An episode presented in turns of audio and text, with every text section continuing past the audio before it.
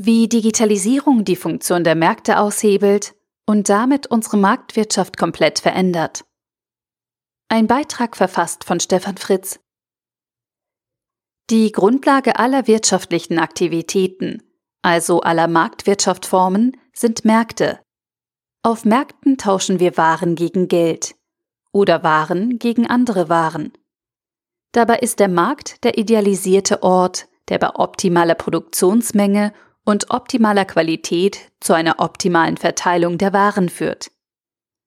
Das Marktprinzip basiert auf der Knappheit von Ressourcen. Dieser ideale Markt sorgt dann auf Basis von Knappheit, Angebot und Nachfrage für einen gerechten Preis. Und diese Marktdefinition gibt uns die maximale Freiheit für unsere Kaufentscheidung. Über viele Jahrhunderte gab es nur den Präsenzhandel, so wie heute noch auf dem Wochenmarkt. Beide Marktteilnehmer sind physisch anwesend und die Ware auch. Besonders in den letzten 60 Jahren haben wir den Handelsort, die Marktteilnehmer und die gehandelte Ware in verschiedenen Stufen virtualisiert. Das geht nur mit Standardisierungen von Regeln und Informationsflüssen. Und genau hier kommt die Digitalisierung ins Spiel.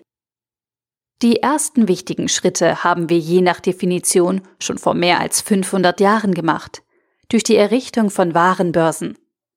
Hier haben sich Händler getroffen und Waren messbarer Qualität ohne Anwesenheit der Ware gehandelt. Ab 1409 in Brügge, später in Antwerpen, dann in Toulouse, Lyon, in immer mehr europäischen Städten. 1848 gab es in Chicago die erste Börse, an der Terminkontrakte gehandelt wurden, also der Handel von noch nicht einmal produzierten Waren. Über viele Jahrhunderte gab es also für die genormten Vorstufen zur Herstellung von Produkten bereits Handelsplätze, an denen nicht physisch anwesende Waren über große Entfernungen gehandelt wurden. Der idealisierte Markt basiert auf der Annahme symmetrischer Information zwischen Käufer und Verkäufer aber vor allem zwischen den Käufern als Gruppe. Durch diese Annahme wird die persönliche Freiheit und damit die Autonomie der Handelspartner maximiert. Doch heutige Supply Chains verfügen über eine wesentlich höhere Komplexität. Diese lässt sich grob in folgende Stufen unterteilen. Herstellung von Vorprodukten, Endkundenprodukt Herstellung und Lagerung, Marketing, das Schaffen und Steuern von Bedarf, Distribution und Lagerung über Großhändler, Händler und Endkonsumenten. In diesem Modell repräsentiert der Händler durch seine Auswahl an Produkten, die er führt, den Markt für den Endkunden. Um einen Überblick über mehrere Produkte zu erhalten, muss man mehrere Händler aufsuchen. Auf all diesen Ebenen wirkt Digitalisierung mit der Informationsverarbeitung im Millisekundenbereich ein. Marken helfen bei der Orientierung von Verbrauchern. Verbraucher können auf eine Marke vertrauen und die Produkte unabhängig von der Seriosität eines Händlers erwerben. Über Massenmedien wie Zeitungen, Radio und Fernsehen konnten viele Unternehmen Marken etablieren und über eigenes Marketing die Großhändler und Händler zu reinen Organisatoren von Logistikleistung degradieren. Elektronische Medien haben durch zentral organisierte Kommunikation diesen Trend im Lauf der Jahre verstärkt. Über eine Marke kann ein Verbraucher unabhängig von seinem eigenen Ort und unabhängig von einem spezifischen Händler eine Kaufentscheidung fällen. Marken ersetzen in einem ersten Schritt den Markt, wenn der Endverbraucher sich an eine Marke bindet. E-Commerce ist die Virtualisierung des Verkaufsortes für den Endverbraucher. Der Konsument muss nicht mehr zu einem physischen Händler, sondern kann die Ware unabhängig vom eigenen Standort kaufen. Vergleichsportale gaukeln dem Verbraucher einen Vergleich von Angeboten vor. Dabei geht es nur noch um die effizienteste Distribution vom Hersteller oder Großhändler zum Endverbraucher. In der E-Commerce-Welt spielen daher Marken eine große Rolle. Bei der Eingabe eines Artikels in ein Preisvergleichsportal ist die Produktentscheidung ja schon längst gefällt. Beim E-Commerce ist also wichtig, wann und durch welche Beeinflussung die Kaufentscheidung gefällt wird. Auf jeden Fall ist klar, dass durch die intransparente Informationslenkung in der E-Commerce-Welt weitere Mechanismen des idealen Marktes ausgehebelt werden. Distribution und Logistik sind das Rückgrat digitaler Verkaufsprozesse. Die heutige Logistik ermöglicht die massive Reduktion von Lagern, Just-in-Time-Produktion, vor allem in B2B-Produktionsabläufen und sogar den direkten Versand vom Hersteller zum Endkunden.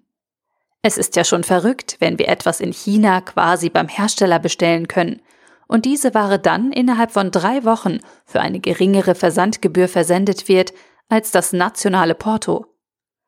So können wir Waren häufig für 30 Prozent des Wertes direkt in China einkaufen, wenn wir ein wenig Geduld haben. Und es ist auch verrückt, wenn wir Waren, die morgens irgendwo in einem Land hergestellt wurden, abends zu Hause in der Hand halten können. Ohne diese gigantischen Entwicklungen in allen Bereichen der Logistik würde es immer noch Wochen dauern, ehe Waren vom Hersteller, Großhändler und Händler schließlich zu uns als Verbraucher gelangen. Plattformen verbinden zwei Märkte direkt miteinander und bestimmen die Regeln dazwischen neu. Aber Plattformen gibt es nicht nur in der digitalen Welt. Letztlich sind starke Händler, wie vor allem im Lebensmittelbereich Aldi oder Walmart, nichts anderes als Plattformen. Denn sie können mit ihrem direkten Zugang zum Verbraucher den Markt vom tatsächlichen Angebot abschirmen und ihre Eigenmarken platzieren. Digitale Plattformen wie Airbnb oder Uber können noch mehr. Sie schalten nicht nur das Marketing zur Steuerung des Bedarfs aus, sondern auch den Großhändler, wie Taxizentrale oder Reisebüro.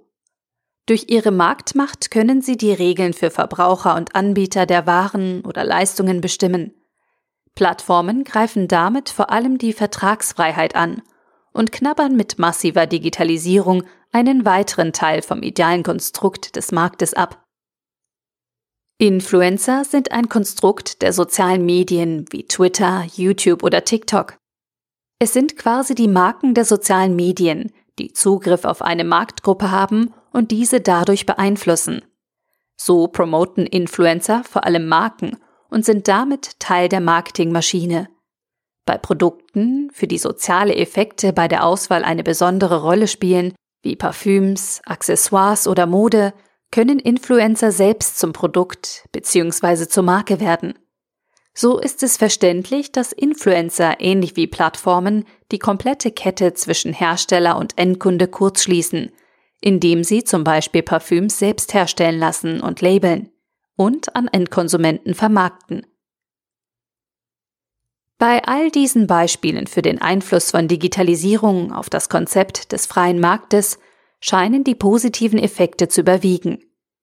Digitalisierung hilft, Effizienzen zu heben, Sie schafft direkten Zugang vom Hersteller zum Endkonsumenten. Sie ermöglicht geringere Preise für Produkte für Endkonsumenten unter Eliminierung aller Zwischenhändler und Intermediäre. Aber durch die Verquickung der Kaufentscheidung mit Social Media, Filterblasen oder Cookies verlieren wir Transparenz. In einem Laden war es vielleicht das Lächeln eines Verkäufers, der gute Service, der Hinweis durch einen Freund oder doch irgendwie Zufall also zumindest für uns nicht erklärbar, was uns zum Kauf gebracht hat.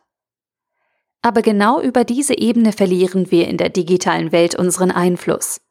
Amazon hat ein Profil über uns und bietet uns die Produkte mit der höchsten Wahrscheinlichkeit zum Kauf an. Twitter und Facebook sortieren unseren Newsfeed und beeinflussen die Kontextinformationen, die wir sehen. Damit nehmen sie Einfluss auf unsere Kaufbereitschaft und auch auf die Kaufentscheidung. Wir finden nur noch Produkte, die es auf die erste Seite unserer Google-Suche schaffen, wenn wir eine Entscheidung vorbereiten.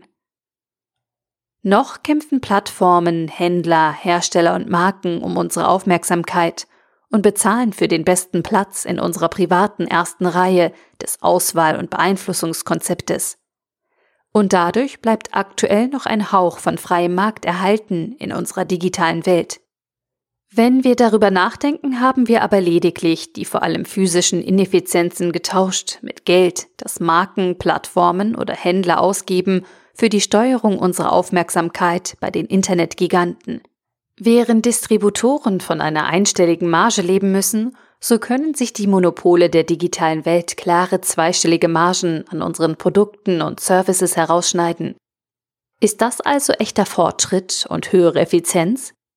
Die neue Logistik, die alles verbindet, ist nicht mehr DHL oder die Bahn oder ein Schiff, sondern die Steuerung unserer Aufmerksamkeit über Google, Facebook und Co.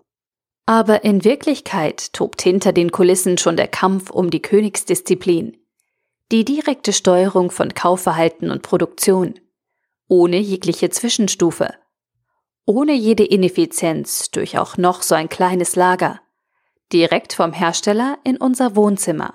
Schon morgen wird es Bereiche geben, in denen mit gezielter Manipulation unseres Verhaltens der Kauf des morgen vom Band laufenden Rasenmähers gesteuert wird. Ohne Zwischenfinanzierung, ohne Marketing, ohne Zwischenhändler, ohne Händler.